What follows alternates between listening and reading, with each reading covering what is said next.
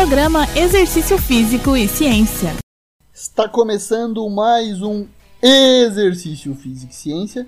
Sou o Fábio Dominski e esse é o programa de rádio e podcast que trata de exercícios a partir da visão científica. A corrida é uma das mais populares formas de exercício. A preocupação tanto de praticantes quanto de cientistas é na otimização da corrida, em relação ao desempenho, mas também na prevenção de lesões. Nesse sentido, temos uma discussão sobre corrida com calçado ou descalço em relação aos tipos de tênis. Para comentar um pouco sobre esse assunto, convido a Clara Knerim Correia, que teve um recente artigo publicado sobre a corrida descalço ou com calçado. A Clara é minha colega e doutoranda em Ciências do Movimento Humano e pesquisadora na área da biomecânica. Clara, seja bem-vinda ao Exercício Físico e Ciência. O que você pode nos dizer a respeito das evidências, tanto sobre correr descalço ou com tênis, e sobre os tipos de tênis. Muito obrigado pela participação. Obrigada pelo convite, Fábio. É um prazer falar sobre corrida e biomecânica. Em novembro deste ano, nosso grupo publicou uma revisão de literatura indicando as diferenças biomecânicas da corrida com calçado e descalço.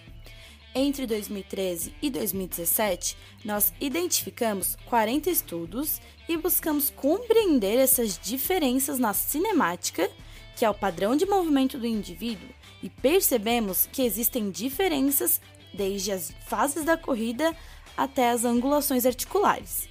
Na cinética, que são as forças aplicadas durante a corrida, apresentando diferenças na taxa de carga média vertical, por exemplo, e nos aspectos neuromusculares.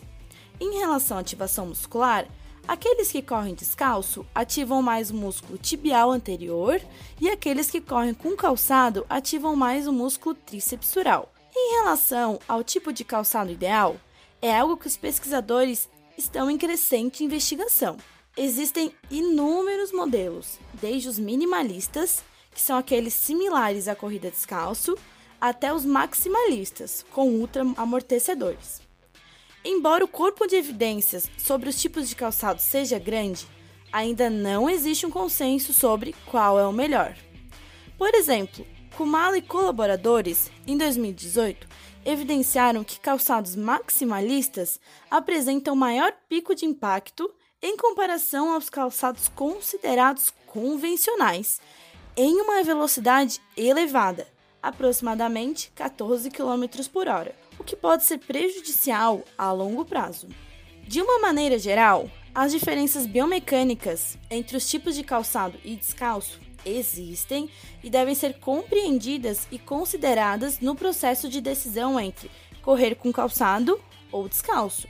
Além disso, devemos ter cautela na escolha do calçado e cada indivíduo deve adquirir um calçado que seja confortável e ajustado para si próprio.